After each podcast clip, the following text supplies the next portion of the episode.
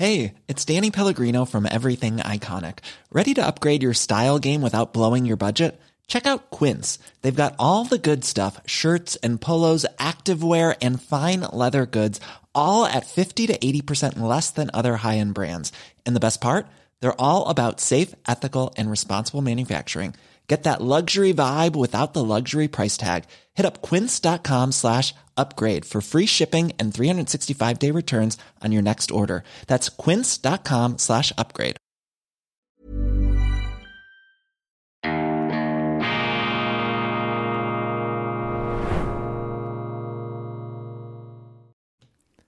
Grüezi miteinander, ganz herzlich willkommen und einen wunderschönen, beschwingten, sorglosen, befreiten guten Morgen, meine sehr verehrten Damen und Herren, liebe Freunde vor allem, Sie haben die Fahnen erkannt, in Deutschland und in Österreich. Ich begrüße Sie bereits vibrierend vor lauter Vorfreude aus dem Institut für fortgeschrittene Gegenwartskunde und angewandtes, balanciertes, schweizerisches Gleichgewichts- und Neutralitätsdenken. Die Neutralität eine bedrohte Tierart, hätte ich fast gesagt, eine bedrohte, eine akut vom Aussterben bedrohte institutionelle Friedenssicherung. Wir müssen die Neutralität zurückbringen, meine Damen und Herren. Deutschland sollte sofort neutral werden, die Europäische Union zusammen mit der Schweiz, Österreich sowieso. Dann sind wir die Brücke zwischen Ost und West, zwischen den Raubtieren im Westen und den Raubtieren im Osten. Und wir hier, die europäischen Verlierer, die EU-Verlierer, Verliererstaaten, die einstigen Kolonialmächte. Einige davon haben immer noch den Phantomschmerz. Sie würden die Welt nach wie vor gerne regieren. Heute nicht mehr als Imperialisten, dafür als Moralisten. Weg damit. Das ist nicht der Zukunftsweg. Aber äh, ich greife voraus, meine Damen und Herren. Ich begrüße Sie zur grenzübergreifend horizonterweiternden Ausgabe von Weltwoche Daily. Die andere Sicht unabhängig, kritisch gut. Ja, was heißt gut? Bestens, hervorragend gelaunt am Freitag, dem 9. Juni 2023. Heute Morgen die neue Zürcher Zeitung, wieder die volle Dröhnung, die volle Dosis gegen die schweizerische Neutralität. Unfassbar. Diese Zeitung, die einst eine Gralshüterin der unabhängigen Schweiz war, sie hat sich davon verabschiedet, sie will nichts mehr davon wissen. Die NZZ, meine Damen und Herren, das Sturmgeschütz der bürgerlichen zürcherischen Schweiz einst Sie sinkt kraftlos darnieder, glaubt nicht mehr an die Schweiz. Schweizmüdigkeit greift, greift um sich, aber nicht bei uns, meine Damen und Herren. Wir sind die Last Man Standing. Wir sind die letzte Verteidigungsbastion der schweizerischen Neutralität und der Unabhängigkeit. Und meine Frisur gerät schon aus den Fugen, aus dem Gleichgewicht. Ein Sinnbild für den Wahnsinn, der überall um uns herum hochzüngelt. Aber wir bleiben cool hier wir, wir bleiben ruhig und vor allem bleiben wir zuversichtlich. Freude herrscht. Ich starte mit super Nachrichten.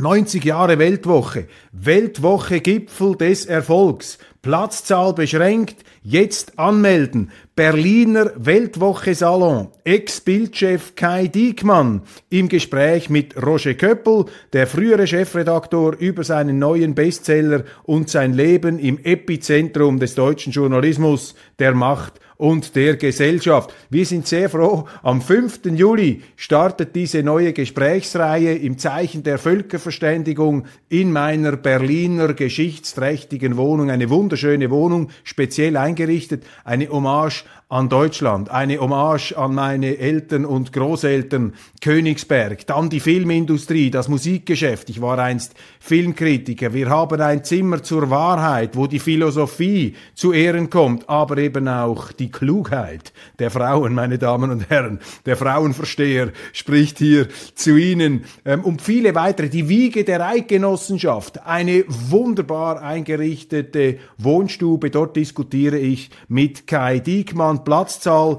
beschränkt. Wir haben auch Hotelempfehlungen für Sie herausgesucht. Äh, schauen Sie sich das an, melden Sie sich. Wir werden auch online Möglichkeiten schaffen. Aber ich sage Ihnen, die Platzzahl ist beschränkt. Ich kann in dieser Wohnung, obwohl großzügig, nicht so viel unterbringen. Wir haben auch eine sehr interessante Ausstellungen, Ausstellung, eine Fotoausstellung zu Bildern aus der DDR, ähm, die die damalige Realität abbilden. Da sind wir ja auf der Höhe der Zeit, denn jetzt gerade in Deutschland äh, ähm, ja, tobt äh, geradezu eine Debatte über den richtigen Umgang mit der DDR. Der Umgang, ganz wichtig, Umgang mit der AfD, Umgang mit der DDR, Umgang mit der Wirklichkeit. Ich plädiere einfach für radikale Ehrlichkeit und Sachlichkeit.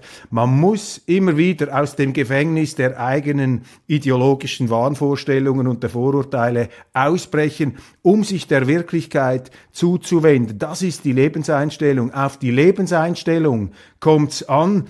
Und Weltwoche Daily, Last Man Standing, ist eben nicht nur ein Nachrichtenportal, Infotainment, Informationsunterhaltung, sondern ich versuche Ihnen hier auch die richtige Einstellung mitzugeben, aus meiner Sicht, die richtige Einstellung. Aber was sage ich, die, die haben Sie schon längst und vermutlich auch viel authentischer als ich. Da kann ich von Ihnen viel, viel lernen. Aber für mich ist wichtig, die Welt ist interessant, Freude herrscht, qualifizierte Zuversicht. Und wir kommen zur zweiten tollen Nachricht.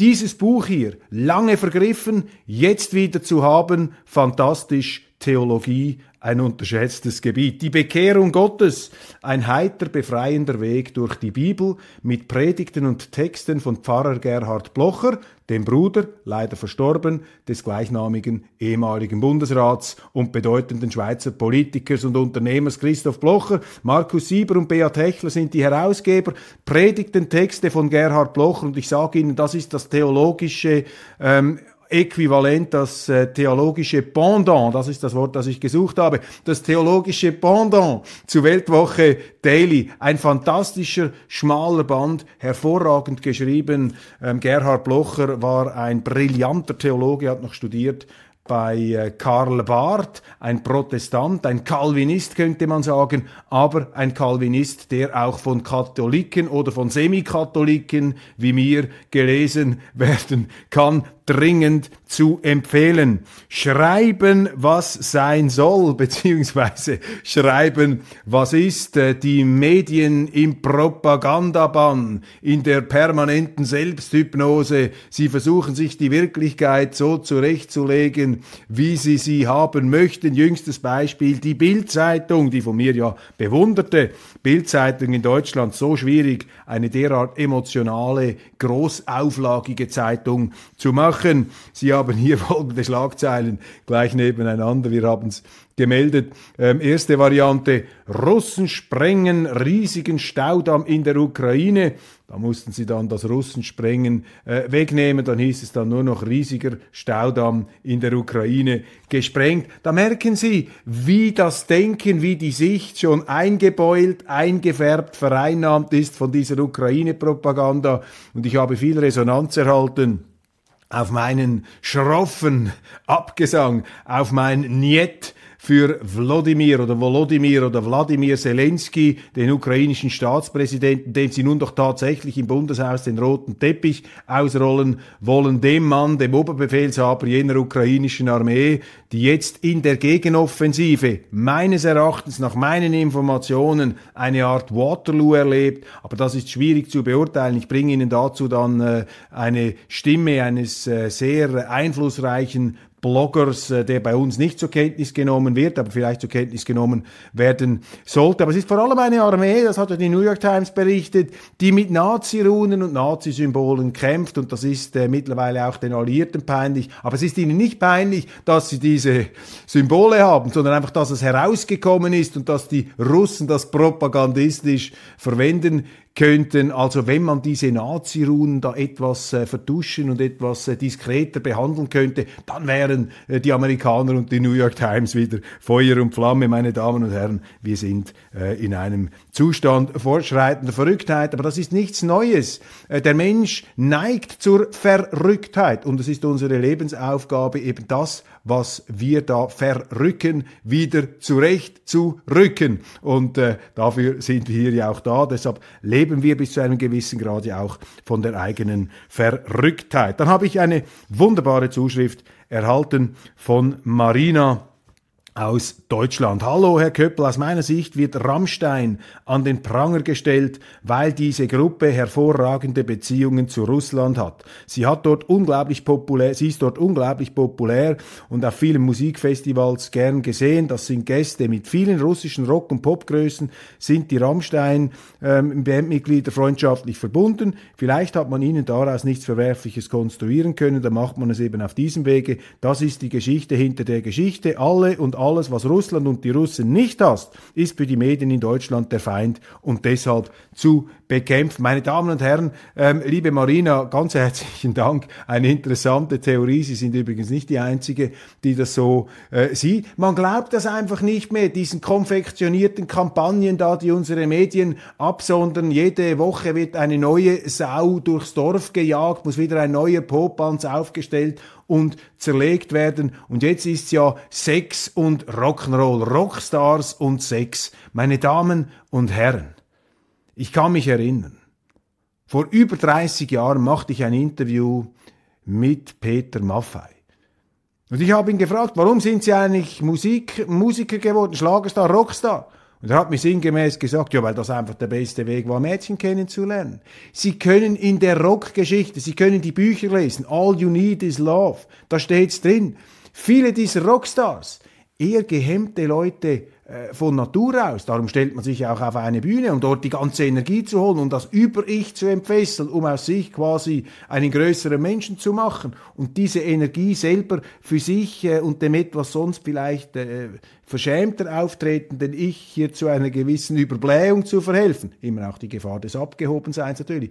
Aber Sex und Stars, das gehört zusammen. Und das ist wirklich interessant. Ich sage nicht, dass es so sein soll, aber es ist eine Tatsache. Und schauen Sie mal, selbst abgehalftertste Stars, sei es Hollywood, sei es ähm, Musik, laufen mit den schönsten, interessantesten Frauen herum. Auch nicht immer, man kann es nicht verallgemeinern, aber irgendetwas an diesen Pop, Rock und Film und Leinwandgrößen, auch wenn sie nicht einmal mehr schattenhaft an ihr früheres Selbst erinnern, muss für Frauen, und zwar für interessante Frauen, nicht für dumme Frauen, höchst anziehend wirken. Das ist eine Tatsache, die vielleicht mal im Biologieunterricht untersucht werden müsste. Was ist hier äh, die Anziehungskraft dieses Alpha-Männchens, des Rockgitarristen oder Sängers, der da auf der Bühne steht und mit einem pyromanischen Multiflammenwerfer äh, sich da ins Getümmel wirft? Was ist da eigentlich der genaue ähm, Anreiz? Ich glaube, dass Frauen, Frauen muss man ernst nehmen, die sehen etwas in diesen Rockstars und darum fühlen sie sich davon angezogen und machen Dinge, über die man vielleicht nicht so gerne spricht, aber die man vielleicht dann umso lieber tut. Das ist die äh, Problematik hier. Und wenn man uns jetzt einzureden versucht, im Banne dieser ganzen Gender-Ideologie, dass hier Rockstars sozusagen mit einer Art organisierten Frauenhandel äh, sich da die Groupies zukarren lassen müssen, dann ist das nach meiner äh, Erfahrung und nach allem, was ich weiß, also nicht aus der persönlichen Erfahrung, aber alles, was ich weiß, was ich gelesen habe, was ich beobachte, ähm, jenseits der Wirklichkeit. Und äh, die Theorie, dass man jetzt diese Rammstein-Buben äh, da die ja eine, ja nicht mehr Buben sind, sind ja mittlerweile gestandene Männer schon im Vorpensionsalter, aber trotzdem, ich meine, das ist Hochleistungssport, was sie da machen auf ihren Tourneen, dass man denen irgendwie an den Karren fahren will, weil sie eben so unabhängig sind, weil sie sich außerhalb vielleicht auch der gängigen moralischen und politischen Sphären bewegen. Diese Theorie, die hier von Marina präsentiert wird, äh, die äh, scheint äh, für mich jetzt einiges für sich zu haben und man kann das nicht einfach nur wegwischen. Dann schreibt mir die Marina im zweiten Teil ihres Mails. Finde ich auch hochinteressant, schreibt sie mir. Ich lebe seit 26 Jahren als Frau mit einer Frau zusammen. Wir sind verheiratet und haben zwei Kinder großgezogen. Wir haben immer wieder gearbeitet und unsere inzwischen erwachsenen Kinder ebenfalls. Unsere gleichgeschlechtliche Beziehung war weder für uns noch unser Umfeld irgendwie im Fokus. Inzwischen gibt es in Deutschland in fast allen Bereichen die rechtliche Gleichstellung. Das ist für meine Frau und mich das Wichtigste. Was und wie die Menschen denken, kann man sowieso nicht verordnen. Uns ist die omnipräsente LGBTQ-Thematik eher peinlich. Und jetzt kommt der wichtigste Satz. Sie reduziert Menschen wie uns einzig auf sexuelle Handlungen. Das ist ein ganz wichtiger Aspekt hier. Diese ganze Gender-Ideologie reduziert den Menschen auf seine sexuellen Vorlieben und Praktiken. Und das ist doch, Entschuldigung, eine Verstümmelung des Menschen. Das ist eine Verkürzung des Denkens, das ist eine Engführung der Wirklichkeit auf einen Aspekt, der nicht gänzlich unbedeutend ist, der aber komplett außerhalb jeder Proportion aufgeblasen wird aus politischen Gründen, weil am Schluss geht es ja darum, Opfergruppen zu konstruieren, die man dann mit Steuergeldern, dass man ihnen aus, aus der Tasche zieht, aus dem Sack nimmt, äh, dass man das mit diesen Steuergeldern dann alimentieren muss. Da kommen all diese selbsternannten Robin Hoods, diese Anwälte der angeblich Verfemten und Unterdrückten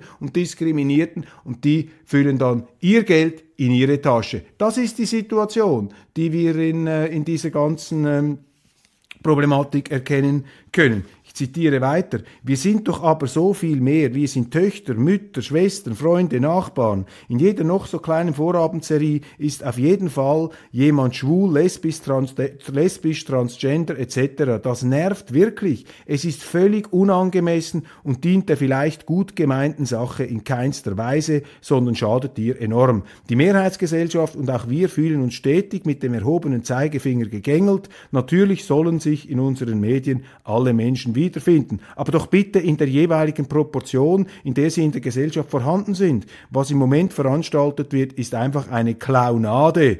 Äh, zum guten Schluss übersende ich Ihnen zur Erhauterung noch das Foto eines Plakates, das ein Unternehmen äh, in Nordrhein-Westfalen an sein Firmentor gehängt hat. Und dieses Plakat sieht so aus. Sie sehen da Frau Baerbock und Herrn Habeck.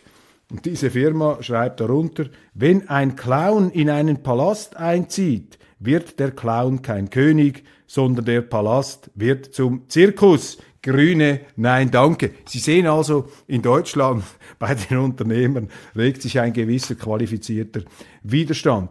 Anders Rasmussen, NATO-Länder erwägen Truppen für die Ukraine. Eine Gruppe von NATO-Ländern könnte laut dem ehemaligen NATO-Generalsekretär bereit sein, Truppen in der Ukraine zu stationieren, wenn die Mitgliedstaaten Kiew auf dem Gipfeltreffen der Allianz in Vilnius keine konkreten Sicherheitsgarantien geben. Das berichtet der Guardian am Donnerstag. Zitat, wenn sich die NATO nicht auf einen klaren Weg für die Ukraine einigen kann, besteht durchaus die Möglichkeit, dass einige Länder einzeln Maßnahmen ergreifen. Wir wissen, dass Polen sehr engagiert ist, um der Ukraine konkrete Hilfe zu leisten. So Rasmussen, es könne nicht, er könne nicht ausschließen, dass das auch die Stationierung von Truppen in der Ukraine betrifft. Weiter sagt er, wir sollten die polnischen Gefühle nicht unterschätzen. Die Polen haben das Gefühl, dass Westeuropa zu lange nicht auf ihre Warnungen vor der wahren russischen Mentalität gehört hat. Rasmussen ist derzeit offizieller Berater des ukrainischen Präsidenten Volodymyr Zelensky. Der NATO-Gipfel in der litauischen Hauptstadt wird am 11. und 12. Juli stattfinden. Das ist eine sehr interessante, wichtige und ernstzunehmende Nachricht, weil sie natürlich etwas aufzeichnet, was auf der einen Seite selbstverständlich anmutet, auf der anderen Seite aber auch ein enormes Risiko- und Weltenbrand äh, äh, Gefahrspotenzial in sich birgt. Natürlich sind Staaten, souveräne Staaten wie Polen, meiner Auffassung nach frei, können sagen, aus unseren geopolitischen Interessen heraus sind wir bereit, Polen in die Ukraine zu schicken, damit sie dort kämpfen für die Ukraine. Gefährlich wird, das ist die Selbstbestimmung jedes Landes. Natürlich kann ein Land beschließen, ich kämpfe jetzt für die Ukraine, es kann auch ein anderes beschließen, ich kämpfe jetzt für die Russen. Sie können sich das, die souveräne Entscheidung eines Staates oder einer Bevölkerung, je nach institutioneller Einrichtung. In der Schweiz wäre das unmöglich aufgrund der Neutralität. Die Neutralität ist die Fessel ähm, der Politik, die Fesselung der Politik, dass sie eben ein Land nicht einfach in so einen Krieg hineinführen kann. Was das Ganze aus meiner Sicht jetzt aber brandgefährlich macht, ist, dass natürlich äh, der frühere NATO ähm, Generalsekretär Stoltenberg heute Berater von Zelensky ist und damit natürlich seine Autorität oder seinen Einfluss von früher ähm, geltend macht, um die NATO hier schleichend in diesen Krieg hineinzuziehen. Und dann haben wir natürlich einen Weltkrieg, weil das Ganze sich dann vermischt. Das NATO-Mitglied, das selber mitmacht. Ich weiß auch nicht, ob das mit den NATO-Statuten vereinbar ist, ob die Polen letztlich einfach auf eigene Faust in den Krieg gehen können, weil es gibt ja Beistandsartikel in der NATO, dass wenn die NATO angegriffen wird oder ein NATO-Land, dann müssen die anderen in die Hosen. Also das sind die äh, Life is full of awesome what ifs, and some not so much, like unexpected medical costs. That's why United Healthcare provides Health Protector Guard fixed indemnity insurance plans to supplement your primary plan and help manage out of pocket costs. Learn more at uh1.com. Millions of people have lost weight with personalized plans from Noom, like Evan, who can't stand salads and still lost 50 pounds. Salads, generally, for most people, are the easy button, right? For me, that wasn't an option. I never really was a salad guy. That's just not who I am. But Noom worked for me. Get your personalized plan today at Noom.com. Real Noom user compensated to provide their story. In four weeks, the typical Noom user can expect to lose one to two pounds per week. Individual results may vary. Verwicklungen, die man noch prüfen muss. Aber hier wird ganz klar der politische Versuch unternommen, diesen Krieg in Richtung NATO zu eskalieren. Und warum passiert das jetzt? Weil meines Erachtens, nach meinen Beobachtungen, diese groß angekündigte Großoffensive der Ukraine ähm, nicht erfolgreich ist. Ich werde Ihnen dann gleich einen Blogger vorstellen, der sinngemäß von einem Waterloo für die Ukraine spricht. Und das sind nun neue Töne. Ähm, offensichtlich äh, könnte sein, sehen Leute wie Rasmussen, dass diese Offensive sozusagen am Start schon stirbt, ein Rohrkrepierer gewissermaßen im äh, fürchterlichen Sinne, vielen Toten, das ist natürlich äh, grauenhaft. Und äh, deshalb wird jetzt bereits die nächste Geländekammer erkundet. Ein indischer Autor, Zorawar Daulet Singh, schreibt hier übrigens auch, ich bringe das einfach, um Ihnen zu zeigen, was eben außerhalb der medialen Blase in Deutschland und in Österreich passiert. Indischer Experte, das große Wagnis der NATO in der Ukraine ist gescheitert. Zu Beginn des Ukraine-Kriegs waren USA und NATO davon überzeugt, dass ein Stellvertreterkrieg die einzige Möglichkeit sei, den russischen Einfluss in Europa zurückzudrängen. Doch nun zeigt sich, dass sie ihre Ziele an allen Fronten verfehlen, wie die Analyse eines indischen Experten darlegt. Sehr interessant. Und äh, da vor diesem Hintergrund könnten eben auch solche Aussagen wie die von Rasmussen erklärbar ähm, sein. Nun also zu den Einschätzungen äh, in Sachen Dammbruch, Dammzerstörung, Dammbombardierung vielleicht und Kriegsverlauf mit Blick auf diese Offensive der Ukraine. Meine Quelle ist hier Juri Podoljaka. Juri Podoljaka ist ein Blogger, der in Sevastopol lebt, also auf der Krim. Er ist ganz klar pro-russisch, sagt also nicht die unverblümte und die blütenreine, das ist das Wort, das ich suchte, die blütenreine Wahrheit, sondern das ist eine, ja, auch von Wunschvorstellungen vermutlich äh, geprägte äh, Sichtweise, aber eine, die zumindest insofern Relevanz hat, als er eine sehr große ähm, Gemeinde von Followern hat, die seinen Informationen vertrauen und vieles von dem, was er gesagt und geschrieben hat, ist dann so eingetreten, etwa äh, die Eroberung von Bachmut. Über Bachmut hören Sie ja gar nichts mehr. Vor ein paar Wochen hat man Ihnen noch geschrieben, vor kürzester Zeit, dass das noch gar nicht richtig erobert sei. Die, die, äh, die Führung in Kiew hat das dementiert.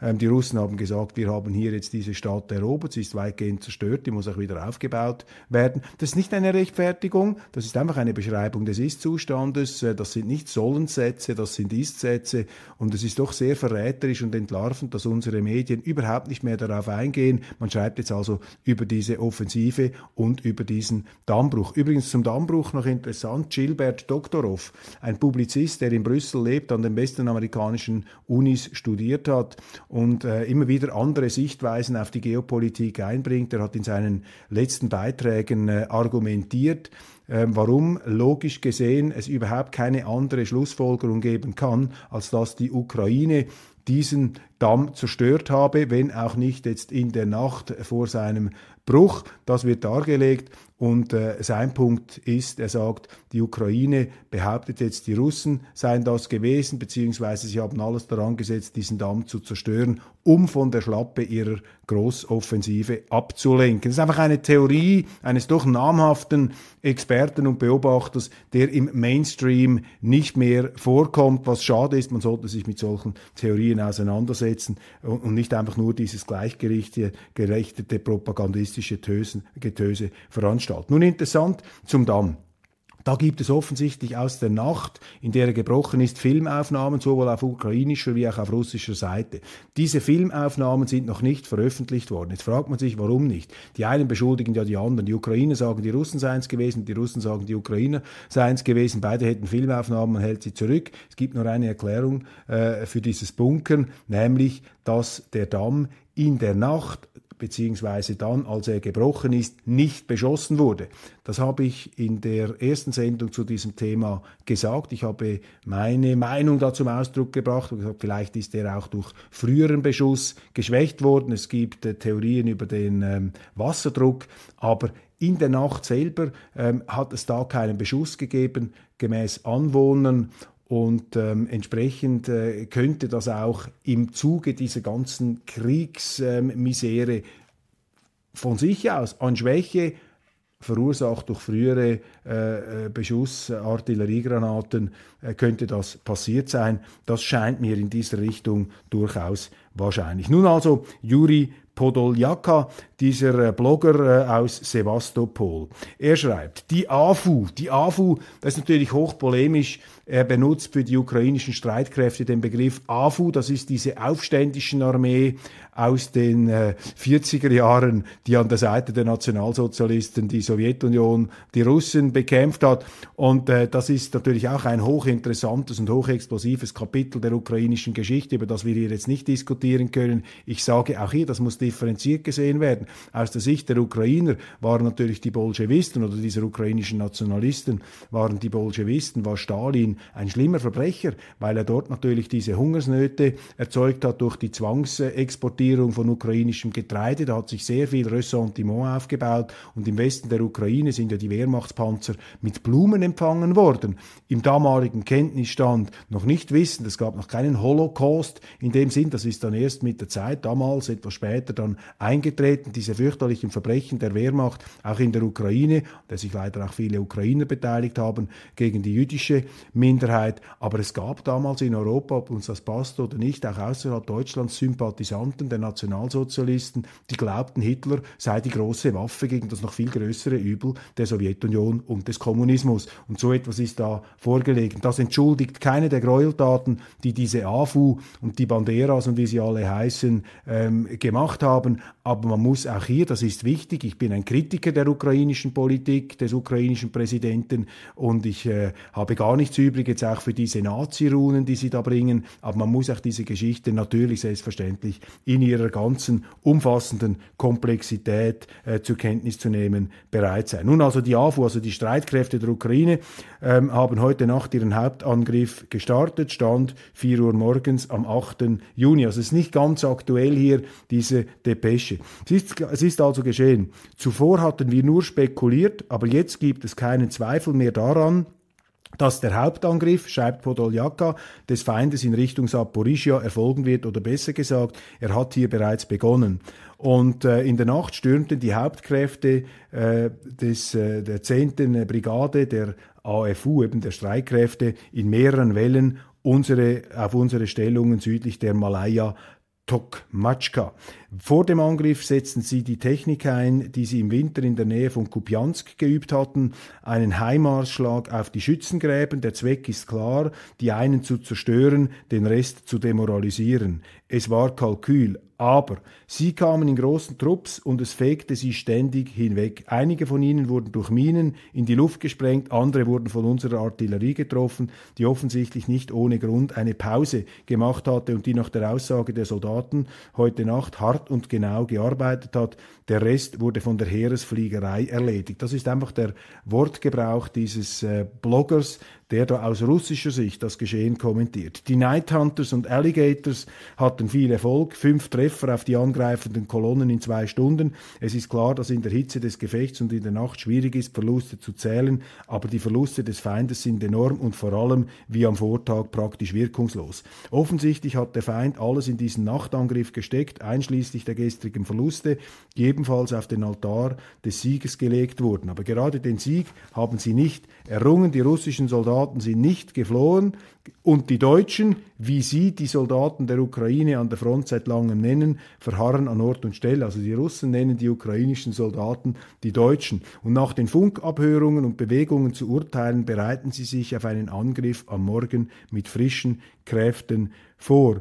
Die begonnene Schlacht erinnert trotz dieses nächtlichen Sturms und der vorangegangenen Ereignisse immer mehr an die Schlacht von Kursk, eine Schlüsselschlacht, von der sich die Deutschen, das Vorbild von 1943, nicht mehr erholen konnten. Kraft und Tapferkeit für unsere Kämpfer.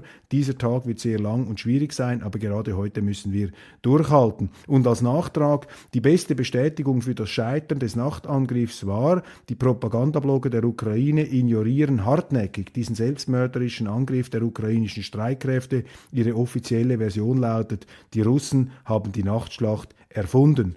Naja, wenn sie so erfolgreich gewesen wären, hätten sie uns in den sozialen Medien vor Melitopol schon überrannt. Das ist die Aussage des ähm, Bloggers. Dann wird von verschiedenen anderen ähm, Kampfereignissen gesprochen, bei denen die Russen überall die Oberhand gehabt hätten. Ich glaube, dass das nicht sehr weit von der Wirklichkeit entfernt ist, deckt sich auch mit Beobachtungen, die einzelne amerikanische Experten jetzt offerieren, dass im letzten Herbst eben die Ukrainer die Oberhand hatten, jetzt allerdings die Russen.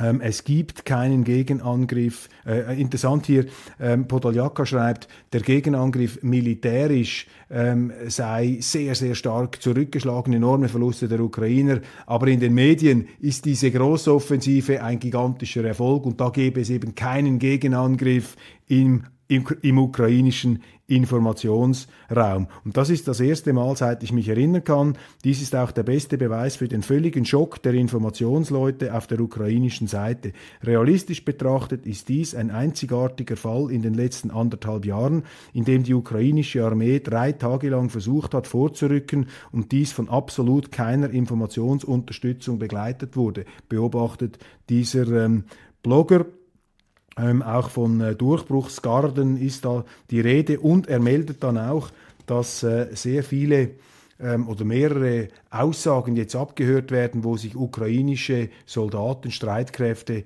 weigern, sich an den Kämpfen zu beteiligen. Man wolle nicht zur Schlachtbank geschickt werden. Das sei eine gefährliche Entwicklung für das Kiewer Regime. Alles klingt, so fasst es ein äh, deutscher ehemaliger Offizier zusammen, äh, der für mich ledig, äh, ab und zu Dinge übersetzt, der Russisch spricht. Er sagt, es klinge für ihn sehr nach Waterloo, es sei noch nicht vorbei und auch noch nicht entschieden, aber der Verlauf dieser Offensive entspreche überhaupt nicht dem, was verschiedene Exponenten des Westens, Austin, Milley, Stoltenberg und wie sie alle heißen, ihren politischen Auftraggebern mitgeteilt hätten. Also dies bringe ich hier, um Ihnen nicht einfach eine Wahrheit zu präsentieren, das kann ich nicht beurteilen, aber es scheint mir einfach wichtig, auch diese Sicht hier einzubringen, weil Sie so einseitig informiert werden in Ihren Zeitungen. Jürgen Steffensen, ein Forscher der Universität Kopenhagen hat mit Bohrungen ähm, herausgefunden bzw. will belegt haben, dass es, die, dass es in den letzten 120.000 Jahren, also die Temperaturschwankungen, so muss ich es formulieren, der letzten 120.000 Jahre anhand von Eiskernbohrungen die Temperaturschwankungen ermittelt und ist zum Schluss gekommen, die Welt befinde sich seit Jahrtausenden in einem natürlichen Wechsel von Kalt- und Wärmezeiten. Es sei bis zu 6 Grad wärmer gewesen als auch schon und äh, der äh, CO2-Gehalt habe mit der Erwärmung zugenommen. Der kälteste Punkt der letzten 10.000 Jahre ist das Jahr 1875. Ab da steigen die Temperaturen und das CO2 auf natürliche Weise wieder an und äh, nun geht die damalige relative Eiszeit in eine nächste Wärmezeit über. Jetzt raten Sie mal, schreibt hier ein äh, Leserbriefschreiber, äh, jetzt raten Sie mal, ab welchem Startpunkt unsere sogenannte Klimakrise errechnet wird. 1875, genau. Herr Habeck verkauft diesen natürlichen Vorgang als menschengemachte Klimakrise und will uns nun mit dem Heizungsgesetz vorschreiben, wie zu heizen ist. Das hat ein Helmut Seifert, Eichenzell äh, in der Fuldaer Zeitung geschrieben. Und ich trage das hier einfach einmal vor, weil das auch eine Stimme ist, wie Sie sie bei uns in der Öffentlichkeit nicht äh, zur Kenntnis nehmen können. Und das ist eine Diskussion, die wichtig ist. Zwei Punkte müssen hervorgehoben werden. Erstens, Habeck schreibt den Leuten vor, wie sie heizen sollen. Ganz wichtig, der Staat maßt sich mit dieser ganzen äh, Klimaapokalypse natürlich eine Macht an, die unvorstellbar ist. Man sagt ihnen, was sie noch heizen, wie sie heizen dürfen, wie sie sich fortbewegen dürfen, was sie noch in ihrem Kühlschrank lagern dürfen und so weiter und so weiter. Verteuert das Leben, total unsozial. Nur noch die Reichen können sich das Reisen leisten. Und zweitens, ähm, die Entwicklungen in der Atmosphäre und auch das Timing bestimmter äh, Wärme- und Kälteperioden, das ist natürlich hochpolitisch und es ist eine Diskussion, die dermaßen intolerant geführt wird und aggressiv, dass die Resultate dieser Diskussion zwangsläufig nicht sehr überzeugend sein können. Ich habe in einer der letzten Sendungen die Washington Post erwähnt, diesen umfangreichen Artikel hier. Äh, er belegt übrigens, dass die Ukrainer äh, zu früheren Zeiten diesen Staudamm äh, bereits beschossen haben und beschädigt. Ähm, wichtige Nachrichten in aller Kürze. Jeder tote Mensch ist ein Urteil für internationale Organisationen.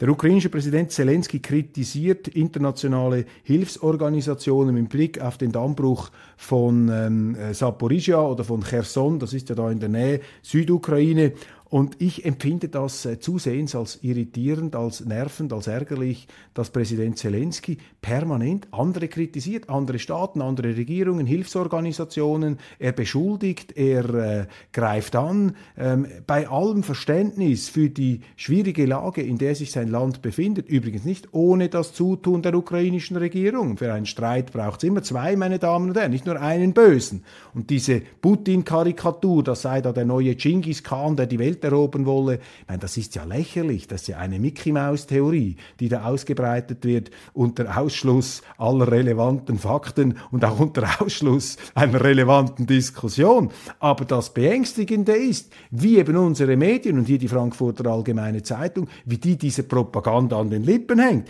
Ich habe ja vorhin an äh, Gilbert Doktorov erinnert, äh, der aufgezeigt hat aus seiner Sicht, warum dieser Dammbruch durchaus auch auf das Konto der Ukrainer gehen könnte. Und äh, es gibt diesen Bericht in der Washington Post. Also liefern wir uns hier nicht dieser Einseitigkeit und dieser äh, Propagandawelle aus, wobei äh, viele Zuschauer von Ihnen, das entnehme ich ja den Reaktionen, das sowieso nicht tun.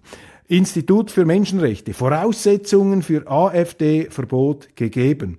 Die Hürden für ein Parteiverbot sind hoch, doch die AfD kann verboten werden, sagt das Deutsche Institut für Menschenrechte. Die Partei sei eine Gefahr für die Demokratie und die freiheitliche demokratische Grundordnung. Ich habe jetzt keine Kommentare gesehen in den deutschen Medien, die diese Wortmeldung auf schärfste kritisieren. Sie müssten auf schärfste kritisiert werden. Das wäre ein Angriff auf die Demokratie in Deutschland, wenn die AfD verboten würde. Meine, das wäre dann wirklich äh, der Absturz in finsterste Vergangenheiten, dass Parteien, die nun gemäß ihrem Wählerverhalten, gemäß ihrem Programm und auch gemäß dem Auftreten einer vermutlich fast hundertprozentigen äh, Vollzahl ihrer Mitglieder auf dem Boden der demokratischen Rechtsordnung stehen, deren einziges Kapitalverbrechen darin besteht, dass sie in den Umfragen zulegen und dass die Parteien völlig verzweifelt sind, weil ihre Dämonisierungsstrategie nicht verfangen hat, das quasi als letzte ähm, äh, Methode, als letzte, äh, letzte Chance sozusagen der Griff nach der Guillotine gilt.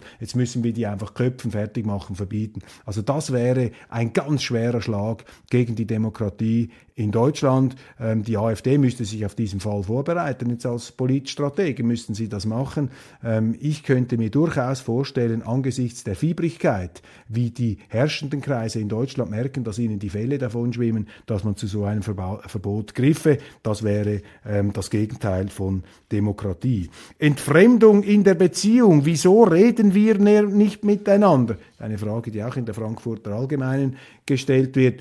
Wichtig, Streit ist auch Zivilisation. Streit ist, ähm, jetzt muss ich aufpassen, was ich sage, Streit oder die Kritik am Beziehungspartner ist so etwas wie das Lebenselixier der Frauen. Und ich sage das nicht als Kritik, sondern ich sage das als voll zutreffende Beschreibung der Wirklichkeit. Streit ist das Lebenselixier der Frauen in dem Sinn, dass sie, indem sie mit dem Mann streiten, ihn zugleich zivilisieren. Streiten, Nörgeln, Kritik, das ist der Zivilisationsprozess, der dem Mann in Gestalt seiner Frau entgegentritt. Eine ganz wichtige Theorie, wir können sie hier jetzt nicht weiter ausführen, aber das Wesentliche habe ich gesagt. Die Band Rammstein trennt sich von Alena Makeva, der vorgeworfen wird, junge Frauen für Till Lindemann angesprochen zu haben. Für mich ein Fehler.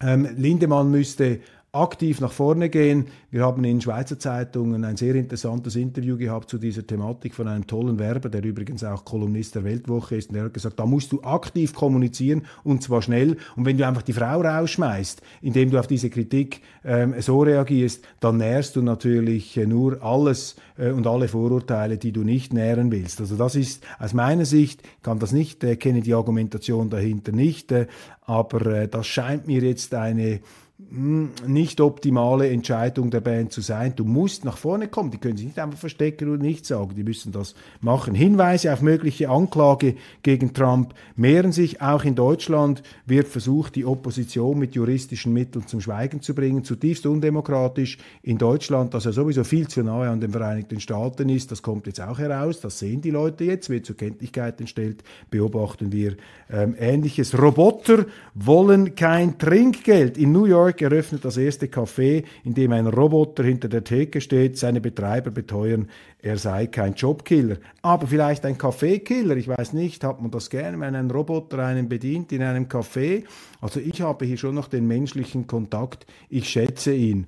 Mal sehen, ob sich das äh, durchsetzen wird. Meine Damen und Herren, das war's von Weltwoche Daily International. Ich wünsche Ihnen ein wunderschönes Wochenende und freue mich aufs Wiedersehen spätestens am nächsten Montag. Bleiben Sie zuversichtlich, bleiben Sie dran und wir werden vielleicht auch die eine oder andere Sondersendung noch einstreuen. Alles Gute, eine wunderschöne Zeit, entspannen Sie sich. Und ähm, ja, bleiben Sie neugierig. Die Welt ist interessant. Freude herrscht auch wenn draußen ein paar ziemlich dicke Wolken am Horizont und über unseren Köpfen hängen. Machen Sie es gut.